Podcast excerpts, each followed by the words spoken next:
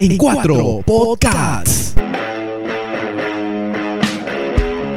Hola, hola, ¿qué tal? ¿Cómo están? Bienvenidos y bienvenidas. Esto es En Cuatro Podcasts, el podcast número uno de Trujillo para el mundo. Y de los caseríos. Y Por- pueblos alejados del Perú y la libertad. Así es. Bueno, muchachos, y empezamos la segunda temporada y hoy día nos complace tenerlo ya aquí en, en Cuatro Podcasts En- y estamos Ajá. con el gran Renato Sandoval González. Así es, él es conocido periodista de Trujillo, director desde hace ya varios años, desde hace cinco años, director de Correo de la edición Norte, ¿no? Y periodista de muchos más años todavía, desde las aulas universitarias cuando salía a hacer sus prácticas preprofesionales, ¿no? Así es, cuando investigaba a los profesores de la Nacional, ¿no?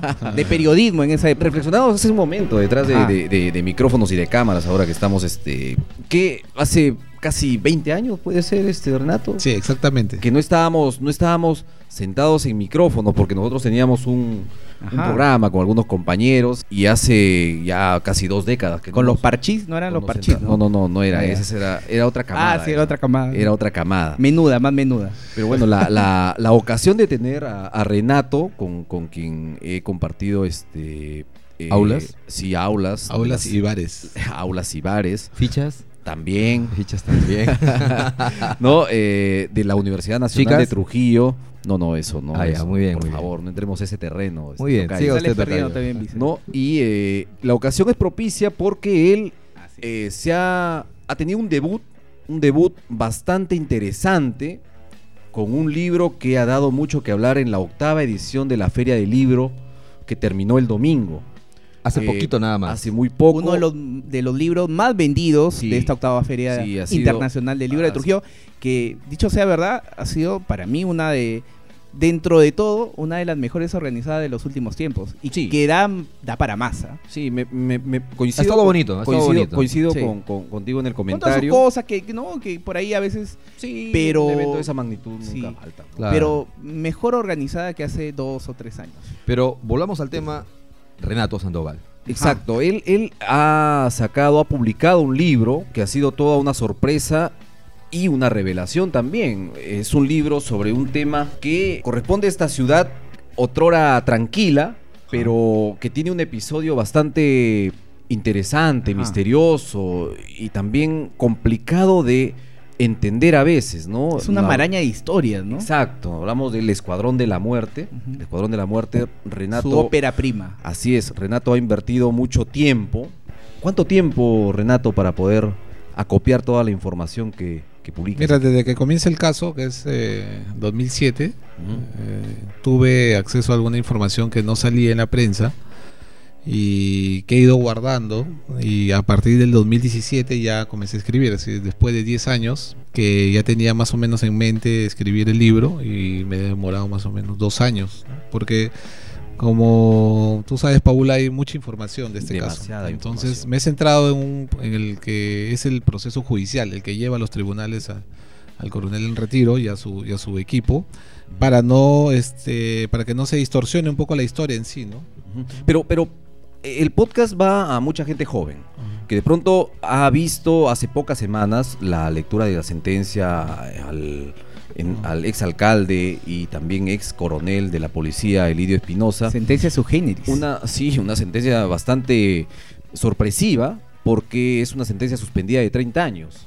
¿No? Nadie Al- entiende. algo raro, ¿no? Es bastante raro, ¿no? Lo decía Eloy Jauregui Sí, en, sí, sí. en- en la presentación del libro. Es una, una sentencia pues que nunca se ha dado en el Perú, ¿no? Porque como decía, por dos años por alimentos te mandan preso, y acá Claro. por 30 años por eh, secuestro y homicidio agravado, entonces eh, te vas a tu casa y esperas la segunda instancia. O sea, puede haber per- cadena perpetua suspendida, Así pena de muerte suspendida también. Después te mato. Ah, exacto. Pero espérate un tiempito. exacto. Pero lo que iba es. Y, y puede generar jurisprudencia. Así Exacto, claro, también. ¿no? Pero lo que iba es que este podcast va a gente muy joven, que de pronto ha visto esta sentencia, pero no entiende muy bien qué es lo que ocurrió y por qué el libro Ajá. toma relevancia ahora, ¿no? Porque el libro cuenta eh, más allá de esta sentencia, qué hubo detrás, porque prácticamente es un lado B que se ha convertido en eh, información, digamos, privilegiada, que es la que van a tener los lectores también de este libro, para entender un poco más de lo que sucedió.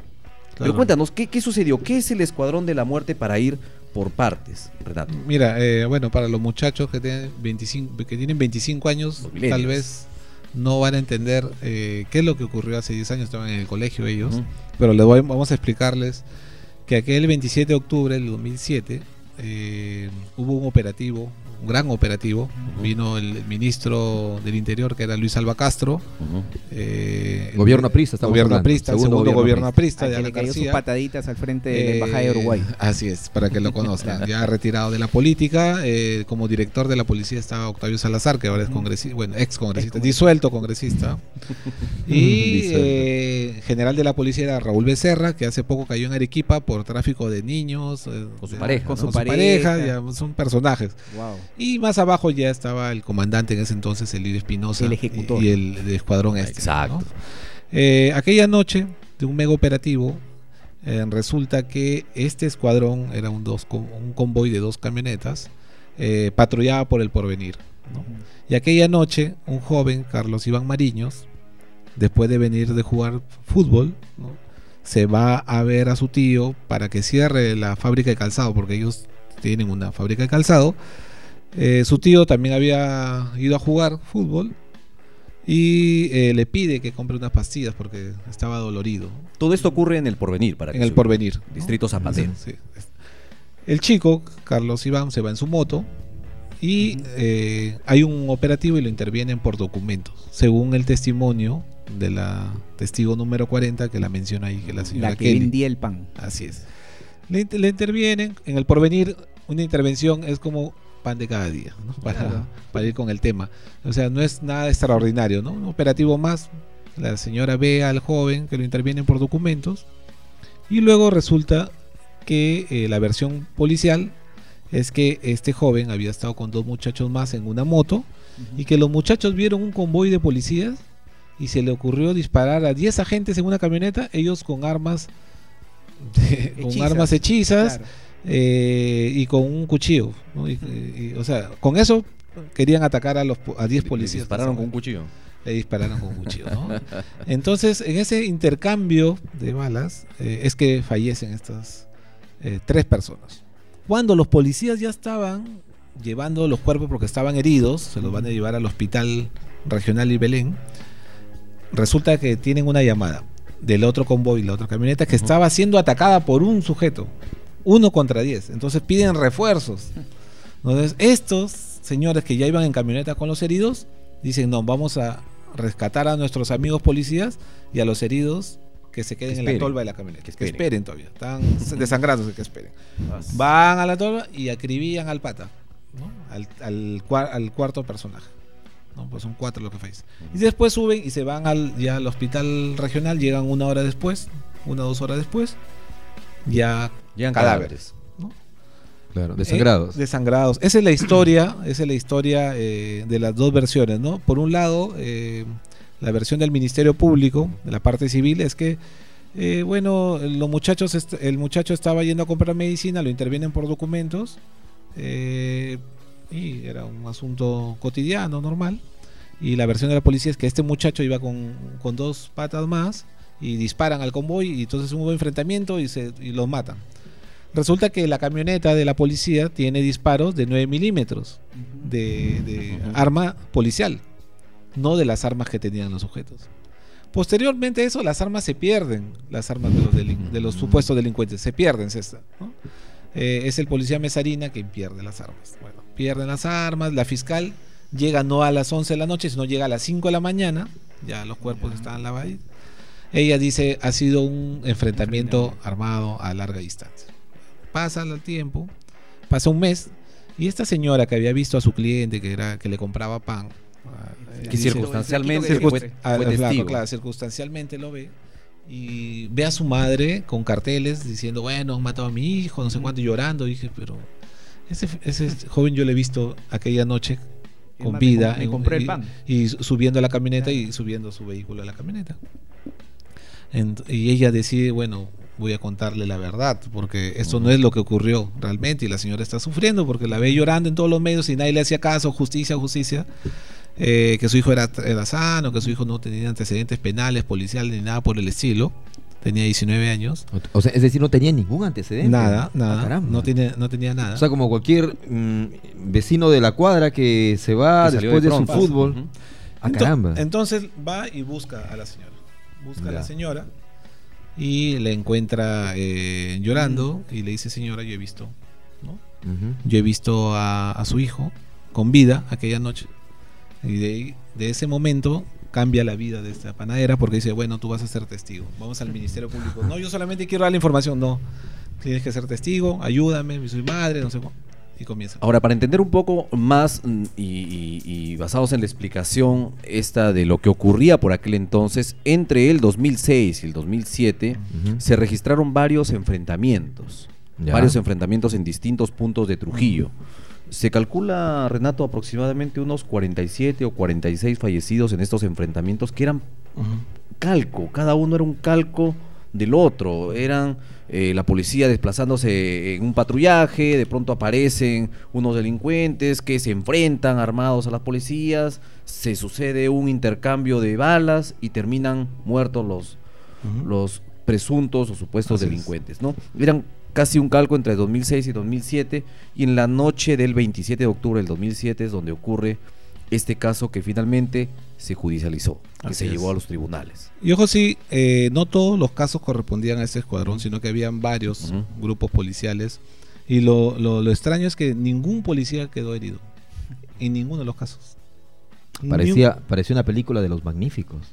Sí, no, eran, eran, eran, este, realmente eran, este, héroes de leyenda porque nunca quedaron heridos, nunca les cayó un balazo, nada, no hay un registro de un policía herido. No es que eh, eh, uno haya querido, pues, este, que salgan heridos, pero en un enfrentamiento de cuarenta y tantos enfrentamientos, algo puede pasar con un policía, pero nunca ocurrió. Y es más, yo recuerdo que en, ese, en esa época había muchos delincuentes ranqueados que preferían estar en la cárcel o simplemente Claro. se entregaban, ¿no? Sí, Porque, exacto. Bueno, sabían que, que estaba habiendo algo o, o eran pues este unos super policías o algo raro estaba pasando, ¿no? Pero algunos se entregaban, incluso como, como el serrano Johnny, se entregaban y acusaban de que Sí. lo estaban buscando y que mejor se sentía seguro eh, dentro, dentro de la cárcel o bajo, bajo custodia en un reclusorio, ¿no? Está, está en una lista tipo lo que han visto en la serie Death Note, Death Note, esta serie, este anime, que, que era una libretita donde se notaba y el, ibas anotando y iban muriendo, ¿no? Es un anime japonés, chequenlo, está en Netflix. Pero esa es la historia, la historia que nos cuenta, eh, eh, digamos, la versión oficial, la policía en las conferencias de prensa, luego que suceden estos enfrentamientos. Pero- Sin embargo, tú has acopiado información o has ido más allá de esa versión oficial, de esa versión que publicaban y replicaban los diarios. ¿no? los, los periódicos en aquel entonces, y has encontrado detalles que hasta el momento eran desconocidos, que hasta el momento no se sabían, pero que obran en el expediente y que uno puede, al leer tu libro, decir, pero ¿de qué estamos hablando? ¿Y esto cómo lo valoraron? ¿Bajo qué criterios descartaron esta información? ¿Qué es lo que tú Claro, lo que- presentas? lo que, pasa En- que había un cierto interés de la prensa, de un sector de la prensa, de no atacar o de no publicar nada contra los policías porque eras, eh, pues, te ibas del lado de la delincuencia. ¿no? Entonces, si tú publicabas que eran investigados, de inmediato te decían, ah, estás siendo financiado por la delincuencia. Si tú cuestionabas la labor del- de los agentes, ah, estás haciéndole eh, ahí el apoyo a la inseguridad ciudadana, ¿no? Entonces estás yéndote contra la ciudad. Claro, te Entonces, los-. Y ¿no? a cambio de eso, los periodistas obtenían primicias, pues, ¿no? Obtenían noticias eh, todos los De días de, mano. muertos, Sí. eh, muertos fresquitos, ya tienes para tu portada. Entonces, ¿cómo te vas a, eh, los, los periodistas, cómo se iban a ir contra su propia fuente? Entonces, Sí. preferían, ¿sabes qué? Que siga, que siga el curso, que siga el curso, hasta que este tema reventó y no, no tuvieron más que, que comenzar a publicar tibiamente, ¿ah? O sea, comenzaron a publicar, pero por ahí sí, que investigación, que se archiva, que no sé cuánto, y, y comenzaban la movilización de los transportistas que apoyaban a, a- a los oficiales, a los policías, porque eran populares. ¿no? A- es, popular ser. acordémonos eh, que- matar, matar, sí, este, ¿no? es popular, ¿no? Matar Elidio era, era prácticamente un semidios en esa época. Era un héroe. Era un héroe, pasaba por la calle, por el centro y todo el mundo se, se paraba, era casi, le, le besaba los pies. Yo sí me acuerdo, yo he visto escenas donde la gente de, de esquina a esquina se iba corriendo y, y lo abrazaba, lo besaba a la Le, señora. le- le hizo mal entonces la alcaldía porque salió de la alcaldía. Y justamente es lo que le quería preguntar a Renato. Yo creo que, bueno, lo, lo hicieron porque también se decían, oye, tienes que quitar a la alcaldía un poco para este, protegerte de las espaldas. Pero yo creo que fue el peor error que hizo porque el pata no estaba preparado para eso. Lo que pasa es que yo, bueno, en- previo a la campaña se advertía pues de que no podíamos elegir a una persona que no tenía experiencia en gestión pública. A lo mucho el idioma pues es- administró el- la gasolina, el combustible de estos de estos nueve, de estos nueve agentes, ¿no? De- Claro. De, las camionetas. Más, ¿no? O sea, fue jefe de región policial. Mm, No. no, No. fue, Fue je- jefe de la de- de Divincri. la Divincri. De San Andrés. Ya. es, es una unidad que, que no, no maneja un millones, ¿no? Claro. Eh, no llegó a un cargo administrativo importante. Mm. Entonces, imagínate la ciudad tan grande, Con tantos problemas. con tantos ¿no? problemas, y encima con las bombas que le dejaba Cuña eh, de deudas. Y Eso, es cierto también. Lo- ¿no? Los, lo Sí, sobrepasó, ¿no? Lo sobrepasó y, y no supo qué hacer con, con la administración de la ciudad que era tan, tan complicada manejar. Y ¿no? se rodeó de personas que también estaban igual que él. O sea, No, y peor, ¿no? y peor. Porque Y siempre peor, buscan ellos sí. más bajo, de, de más bajo nivel. Claro, Sí. pero, pero volviendo al libro, el libro me escarba un poco más. Ujú. Escarba un poco más y va descubriendo y interpretando todo aquello que nos vendieron como la versión oficial. ¿No? Ya en algún momento, hace varios años, Ricardo Uceda acopió también toda esta información y la puso bajo sospecha de la opinión pública, ¿no? En la revista Poder. Sin embargo, lo que tú haces es ir un poco a interpretar del por qué ocurrieron estas cosas, ¿no? Eh, narras relaciones que existen entre periodistas y algunas autoridades sin decirlo, pero, Claro. pero el que lo lee puede más o menos interpretarlo. No sé si estamos spo- spoileando el, el- No, el no, está bien para que la No. gente entienda y, Sí, eh, y pero, pero eso es lo que eso es lo que se encuentra aquí, ¿no? Eso es lo que se encuentra, que hubo detrás. Un poco es interpretar precisamente, ¿no? Lo que, lo que ocurrió, mostrarla y que la gente pueda sacar su conclusión a ver si efectivamente eh, entiende un poco más esta etapa sangrienta que nos tocó vivir como ciudad. Lo que pasa es que a, ca- a calzón quitado ya nosotros eh, como periodistas sabemos pues que los políticos buscan aliados, ¿no? Eh, los policías buscan aliados y la prensa es una gran es una gran base para ellos.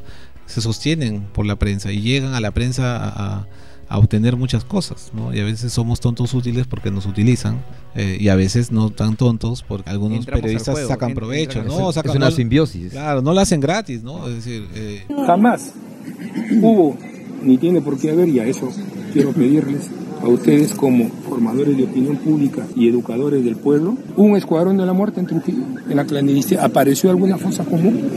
¿Alguien trabajó con pasamontañas? ¿Hizo lo que se le dio la gana? ¿O fue Erika la platanera en 2008 cuando su hermano Freddy Platanera cayó con un agente de la Divincri en el Golfo? 2008 en un programa de televisión en Lima. ¿Qué dijo? El escuadrón de la muerte en Trujillo. Una delincuente que está ahora en el penal, donde quien presidió la sala que nos impuso 30 años, les ha puesto 10 años a los plataneros. pero como tú dices en el libro, yo relato pues de cómo estaba la estructura política mezclada con la prensa y cómo también organizaban algunos temas para sacar provecho, ¿no? Y a cambio del favor te cubrían las espaldas, te, te protegían, ocultaban información o no revelaban información aún teniéndola o se hacían los locos para provecho propio, pues, ¿no? Ahora, el libro es oportunísimo. El libro sale en, en- en un, en un este, momento en el que está fresca la sentencia del coronel, la sentencia suspendida de la que veníamos hablando algunos minutos. El tema de la casación. El tema de la casación, que ya se fue a casación, tiene que revisarlo eh, en Lima, la Suprema, ¿no? Y sale en un momento oportuno. ¿Lo habías calculado así? Eh, ¿Fue una coincidencia de tiempos? ¿Qué pasó? Mm, Habíamos terminado, bueno, había terminado el libro en mayo, eh, sin que exista la orden, o en marzo, en marzo, abril, mayo, sin que exista la orden de la Corte Suprema de, de crear esta sala DOC. Y esta sala doc eh, le daban un plazo de seis meses para que emita una sentencia porque estaba perjudicando al procesado, en este caso el Lidio Espinosa. Porque era una, los juicios eran una especie de ruleta, ¿no? Yo te, conde- yo te absuelvo y yo te anulo la absolución. Y así eran, ¿no? Y así pasaron 10 años. o sea, en primera instancia, absuelto, ¿no? Salía bravo. En segunda instancia, ah, no, anulación. Vuelve a proceder. Y así otra vez, y así una tercera. Entonces la Corte Suprema determinó, ¿sabes qué? Eh, Y calculando dije, bueno, el Poder Judicial no, no es tan, este, no se califica, no es, no es tan veloz, Claro. no se califica por ser pues una- un ente eficaz. Dije, no creo que la- cuando de pronto se instala la, la- demora un poco la instalación, pero una vez que se que comience el juicio demora menos de un mes. Entonces tuvimos que aguantar el producto y esperar la sentencia para que salga completa. Para- Se, incluye, se incluye Se sentencia claro. en, el, en el libro. se también. incluye la sentencia y se incluye la versión, eh, la, la versión que era la era repetida, ¿no? Que, que, que las pericias estaban manipuladas y toda esta versión que lo pueden encontrar en el libro, eh, pero debimos aguantarlo, debimos aguantar más o menos, bueno, mayo, junio, casi tres, cuatro meses, ¿no? Ahora, la, la, la, la expectativa que ha generado el libro en la feria ha sido bastante buena, ha tenido una aceptación bastante, bastante positiva. Eh, de acuerdo a los reportes, estás entre, o tienes los libros, uno de los libros más, más vendidos en la feria, lo cual este, también es motivo de felicitarte, porque es un debut bastante auspicioso, como lo he manifestado en, en- en redes sociales también. Eh, ¿Crees que este libro dé para una segunda parte? ¿Lo ves agotado el tema? Comentábamos No, que, no, que hay no, muchas cosas más, ¿no? Yo creo que el tema es, es amplio. Yo he agarrado solamente de- de- del cuerpo de toda esta noticia eh, un brazo. No sé, pero hay una pierna, el otro brazo, la cabeza, la oreja. Además, Porque- la historia todavía no termina. Porque, claro, la historia continúa. Continúa. Además, eh, han venido abogados, me dicen, oye, tú tienes que sacar la segunda parte, que ya es esta, esta- esta sentencia absurda, claro. cómo se ha dado, ¿no? Que se sumen al auspicio. Sí, bueno, si hay tiempo y si hay vida, o si alguien puede colaborar también, ¿no? Porque es lo que comentábamos eh, antes de entrar a micrófonos. Hay, hay mucho material ahí, ¿no? Mm. Hay, hay muchas cosas. Si acaso se sorprenden o se van a sorprender por lo que van a encontrar acá, hay mucha más información eh, todavía circulando. Mm. Sí. Esto ha reavivado el recuerdo de, de aquellas épocas Sí. de quienes hacían o hacíamos, porque en, en aquella época Mm. también era periodista de campo, de, de- de cosas que, que, que sí, pues, ¿no? Se prestan un poco a sospecha o que se han quedado en silencio. Ah, El que lo lee va a traer, va a tener recuerdos, dice, ah, Sí. o va a atar cabo, dice, ah, sí, en es- esa época ocurrieron estas cosas. Yo no sabía esto, acá te lo está, te lo voy a contar. Y hay siete capítulos eh, que están relacionados a este tema del escuadrón, de personajes, ¿no? Que están, que aparecen en el libro y que de repente algunos lo dan por un por muerto y ahí se van a enterar que Pero, está pero vivo. eh, es, es como un gran reportaje Ah, es- sin es- serlo, sin correcto, serlo, sin serlo realmente, ¿no? Ocurrió. Y, y sí me he dado cuenta que en, en varias cosas como que se- él se trata de cuidar también, ¿no? Te trata de No, cuidar sí. un poco, de- bastante, ¿no? no, Como- trato de, eh, lo que pasa es que no es una novela. Claro, en eso no- Claro. Y trato de ser o acercarme a, a lo más posible a la objetividad, ¿no? Porque claro. no puedo ser, si De- bien es un tema ap- apasionado, pero no puedo calificar, no puedo poner este, no sé. claro, debe- debes decirlo ¿no? exacto, ¿no? Debes decirlo cuando tú haces bien un- diplomático, a veces No, lo, lo cuando, lo que pasa es que cuando Sí. tú haces un libro de no ficción, Claro. de- que es de periodismo, de investigación, Sí. tienes que poner el dato real, no puedes Claro. Irte más allá. quiere ¿no? mandarse nada más, quiere mandarse. en la práctica no. periodística, no, No, de repente-. No, claro. No, obvio, Miguel no es así, no, en la práctica periodística hay que ir o hay sí, que ser bien prudente. Hoy día ya te he enseñado. No puede- de no que puedes los datos deben ser certeros. No puedes sentenciar. Pero lo que yo iba es que, si bien es un gran reportaje, podría entenderse así, porque no es una novela, como repetía, ya quisiéramos que esto sea fantasía, pero ocurrió, por más que la gente lo pueda leer, los muchachos lo puedan leer y puedan decir, uy, pero esto qué pasó, ocurrió. Pero- pero cada también- capítulo, también y ocurri- se y ocurrió Acá nomás, en el porvenir. Claro, pero, Pero- cada capítulo tiene eh, un ritmo bastante intenso, lo he notado yo, y, y es Sí. bastante trepidante también para el que lo lee. Y se lee de un solo tirón. Yo me demoré casi dos horas en leerlo. Bueno, se conoce la historia, pero, pero mm, eh, viene siendo un ejercicio bastante útil también para lo que se repetía en la presentación en la feria, para no olvidar, Claro. que es finalmente, me parece, tu objetivo también. Así es, esa es la idea, ¿no? Y era, como decía Iván, era una crítica a, a la sociedad en ese momento, ¿no? A las instituciones, porque cuando yo he ido investigando te- me he dado cuenta de que el Ministerio Público no investigaba, que el Poder Judicial tampoco, bueno, lleva el proceso de una manera Eran no como tan- una mesa de parte. no tan, pasaba, no tan eficiente, eh, que la policía, bueno, estaba en, eh, no sé, estaba actuando de otra manera, que las autoridades entonces, el alcalde, el gobernador regional no se comían el pleito, y entonces, y los medios de comunicación le seguían el juego, y tú vas, tú sigues escarbando y digo, "Oye, tanto, tantas cosas han pasado durante estos, este, durante esa época que hemos sido una sociedad indolente, ¿no? Que, bueno, matan hasta bien, ¿no? Que siga muriendo la gente.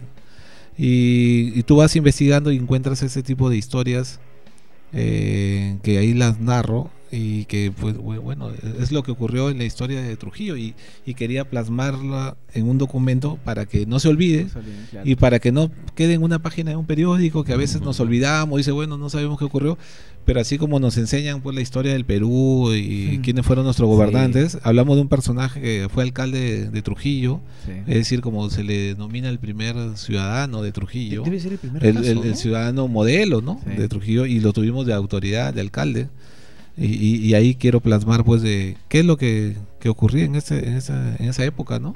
Eh, Debe ser la primera vez que un, un- un alcalde este, es investigado Sí, por, por, nunca- por nunca asesinatos ocurrió. extrajudiciales. Sí. por- Nunca, nunca había, había un caso similar, ¿no? Bueno, hemos tenido como presidente a Ollantumala, el comandante Carlos, ¿no? O sea, Claro, claro, ya a, a otras ligas, ¿no? Pero Sí, acá, claro. en Trujillo, eh, y como tú comentabas, traté de que el libro sea ameno por recomendaciones, como te decía, de... de- Sí que tuviste de- cercanía Mm. con, con- con Ricardo Uceda también, Mm. eh, que de alguna manera te orientó también porque como, como repetía al principio, él hizo un gran, un gran reportaje que presentó, que era un acopio de, de cosas raras que, que ocurría y él lo titula el, el mi- el misterio del Escuadrón de la Muerte. No, es, es, digamos, la primera llamada eh, de atención a nivel nacional que se, que se da, ¿no? Y ya luego tú profundizas en esto. ¿Él, él te guió realmente? Él- sí, él- me dio unas pautas, eh, como te, te hice escuchar ahí, eh, para tener una guía de cómo se hace una historia y que la historia, por más que no sea novela y que sea no ficción, sea entretenida, ¿no? A la vez. Porque un libro tiene que causarte una emoción, tiene que causarte eh, enojo, tristeza, alegría, Algún ¿no? sentimiento. algún sentimiento, porque si no origina eso, entonces no vale la pena leerlo y además no te enganchas como con- lector. no- tienes que engancharte y la historia es muy buena, es decir, la historia es rica periodísticamente porque tiene cantidad de detalles y ahí para, hay que contarlo de una manera diferente, no es no es un periódico en la cual tú te riges a dos páginas y en dos páginas tienes que meter o en una página o en una nota de, de mil caracteres tienes que poner toda la, toda la noticia. Entonces acá te puedes explayar, pones detalles, cuentas de otra manera diferente y que sea amena, ¿no? Y que lo leas rápido como tú dices. ¿no? Cuentas muchos detalles, pero es de fácil lectura.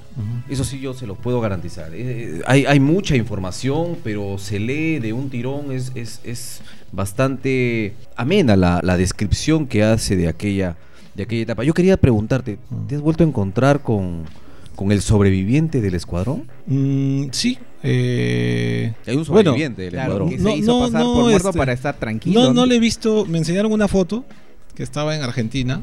Ajá. eh, Voló, porque, porque tengo eh, cierta cercanía por ahí. Y, pero yo, yo hace mucho tiempo sabía que estaba vivo. Es más, hasta la incluí alguna vez en una comisión, ¿no? En una comisión periodística para otra persona. Yo, ¿sabes qué? Llévate el crédito, hazlo esto, ¿no? Y nunca, nunca nadie la conseguía. yo le he dado como en dos, tres comisiones a, a- a periodistas del diario, eh, del diario donde yo trabajo, y nunca conseguían el dato. Pero, pero ¿ha- ha- ¿habrías, en- has intentado para, para el libro buscarlo y tener una cercanía, incluirlo? ¿Lo pensaste? ¿Estuvo en tus cálculos? Esa historia Eh, está para lo- otro, para un, lo para que- un solo libro. ¿ah? Sí, lo que pasa es que con este personaje eh, yo sabía que andaba de penal en penal. Entonces yo no, oye, Y no era ¿en cueva, ¿Qué ¿no? penal estará, no? Entonces andaba en penal en penal, o si no era detenido en Huancayo, era detenido en la sierra, y después, después me enteré que se iba para Ecuador. O sea, Ah, es difícil eh, este, encontrar a un delincuente, pues. Sí. Y, o sea, un delincuente que encima quiere hacerse pasar por muerto búscalo, pues, ¿no? Ya eso que es la chamba de Claro. la policía, que, que la o sea, El- yo el- no podría hacer eso. El caso del coronel no ha terminado todavía. ¿Cuál es tu, tu opinión acerca de esto? ¿Tienes tú una conclusión El coronel tiene quien le escriba, ¿no? Ahora No, yo creo que, que como de lo que va a suceder? ¿no?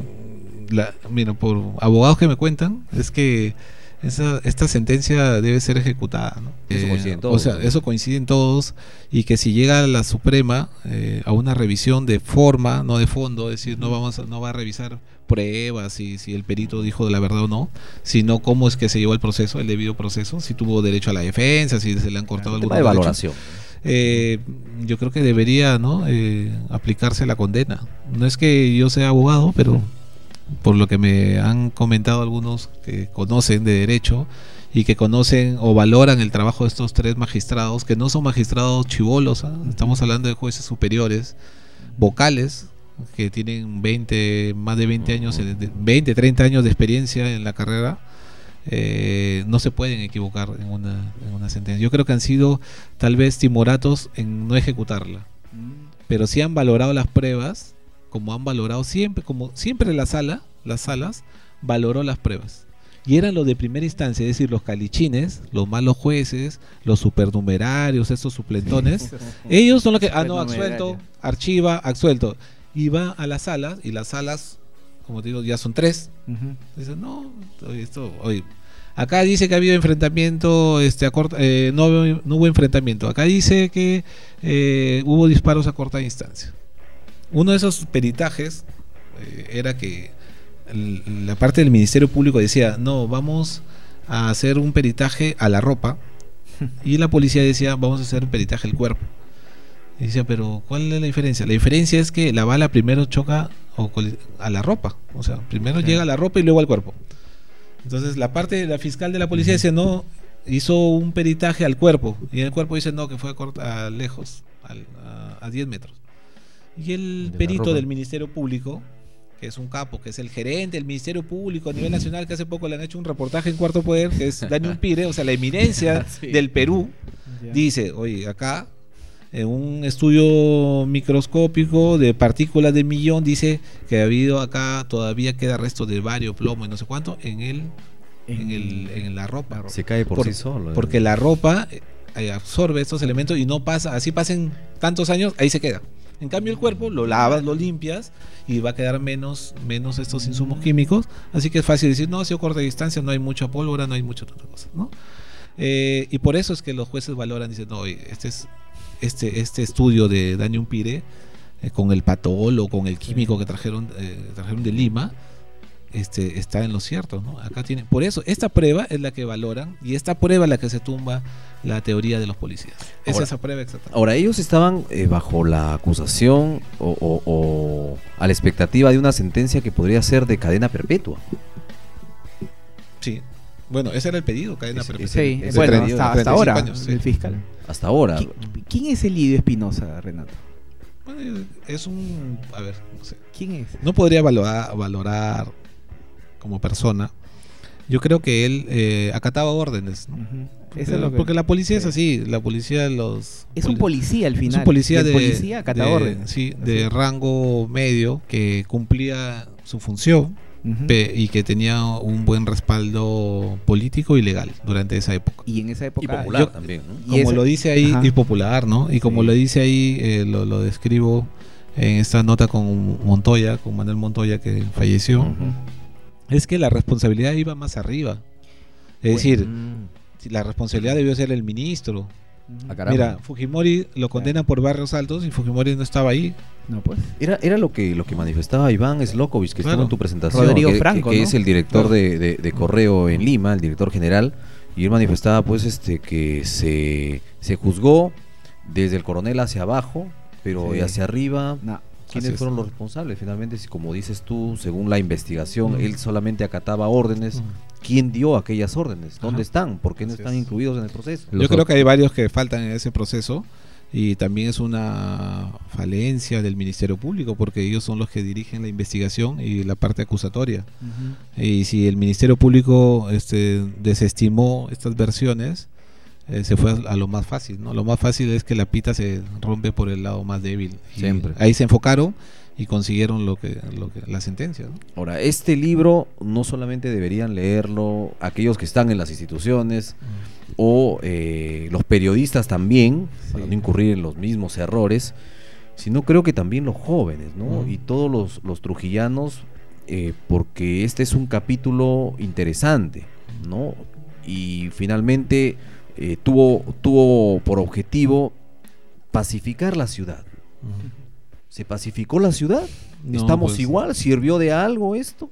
Como, de- como dije en la presentación, tú no puedes pacificar metiendo balas. pues. Es, es como algo una absurdo. pastilla el día de hoy para que te duele la cabeza, pues si no, no eh, ves el, el problema real que tienes, Va a seguir. va a seguir mañana o pasado, va- vas a seguir con el dolor de cabeza. Simplemente es para, en ese tiempo era para la tribuna, para los aplausos también, para decir, oye, mira, ¿no? Este, y tú leías como decía Renato, ¿no? Ver, ah, eh, muerto, muerto, y la gente leía, ah, pero ha muerto un, un delincuente, porque lo pintaban en los diarios, todos eran, todos eran delincuentes. De los 10, todos eran delincuentes, pero ya por, eh, sabemos ya por los libros que estamos leyendo actualmente de, lo, de la gente liberteña que está escribiendo acerca de violencia, que no todos eran delincuentes. Ahora, eh, Angelita Ávila, que es madre de, de, de uno de los, de los fallecidos de los casos judicializados, va a continuar en su lucha.